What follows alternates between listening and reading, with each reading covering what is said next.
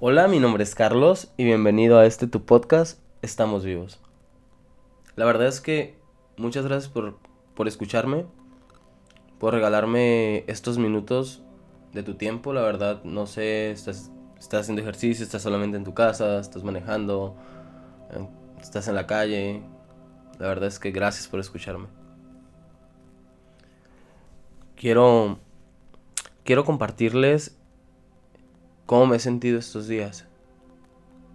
¿Saben? Porque dicen que en los tiempos difíciles es cuando se conoce más la gente. Pero yo pienso que es cuando nos conocemos más nosotros mismos. En estos días logro apreciar lo hermoso que es vivir, lo bonito que es despertar cada mañana. En ocasiones observo a mi yo del pasado y quisiera decirle que estará bien, que lo que le preocupa no tiene ni la más mínima importancia. Entonces, es cuando valoro mi presente. Es cuando me detengo a observar los árboles. Me detengo a observar la calle, a observar los edificios. Me detengo a valorar dónde estoy. En ocasiones tenemos todo al abrir los ojos.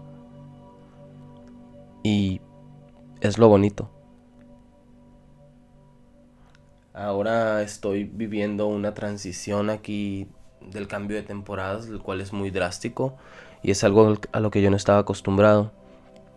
Y pues ahorita salgo a caminar, aunque sea unos 10, 20, a ver si se puede media hora, aquí al frente al parque.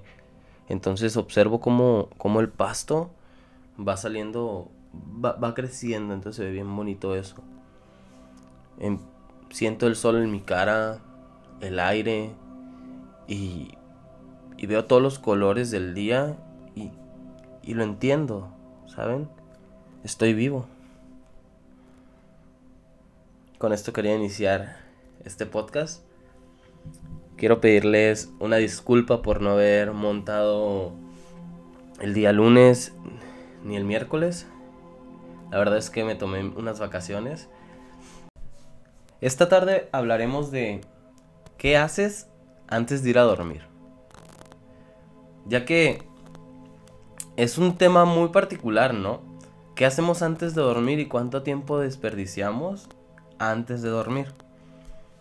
Últimamente, sobre todo ahora en la cuarentena, yo me acuesto a una hora y estoy en el teléfono, viendo Instagram, leyendo algo.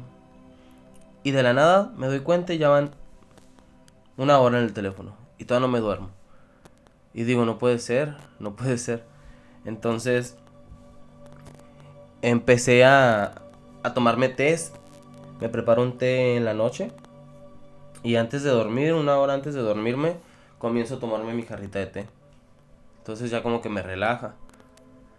Prendo un incienso, abro la ventana para que corra un poquito de aire y salga el humo de incienso y se purifique, huela rico.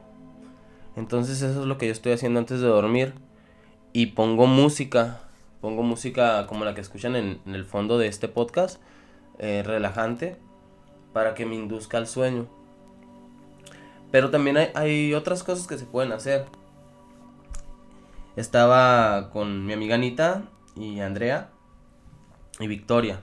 Entonces, real, Anita nos comenzó a, contar, ¿no? De, de que en su familia ellos tomaban una noche con su mamá, o sea, los hijos o las hijas toman una noche con su mamá. Y la usan para ponerse mascarillas, que para hidratarse la cara, que para limpiarse las uñas, o sea, ¿saben? Para cosas de belleza que, que realmente son, te sirven de relajante. Entonces me contó las proteínas que tenían las mascarillas que usaban, cómo se hacían, con jengibre, es jengibre, jengibre seco, después lo hacen como polvo y le echan como un tipo de, de trigo, de como harina de trigo.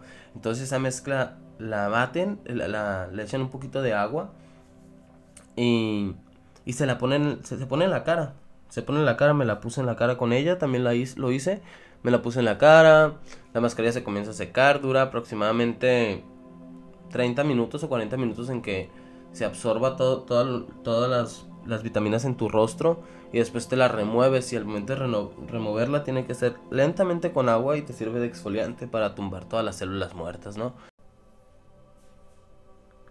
La verdad es que se me hizo muy bonito porque me contó Anita que para ellos son rituales que hacen para compartir más tiempo entre madres e hijos, ¿no? Y se me hizo muy lindo eso. Pero de igual manera ahora en cuarentena lo puedes hacer con, con las personas que ven en tu casa, con tus hermanos, con, con tu mamá. Incluso hasta tu papá lo puedes invitar. Mm, la verdad es que me gustó, me gustó, me dejó la cara muy, muy, muy suavecita. Y pues, no quiero que olvidemos disfrutar el presente, que aprendamos a amarnos. Y verán que ahí es cuando todo va a cambiar. Todo tomará sentido. Recuerden que el bien atrae bien. Y para despedir este esta bonita tarde, los tiempos difíciles han ayudado a hacerme comprender mejor lo infinitamente rica y maravillosa que es la vida. Y que muchas cosas que nos preocupan no tienen la más mínima importancia. Karen Blixen.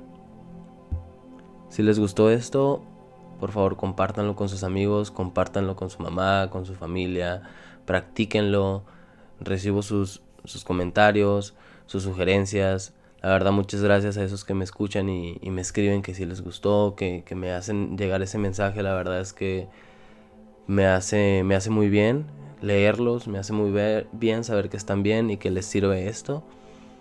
Y recuerden que estamos vivos. Hasta la próxima.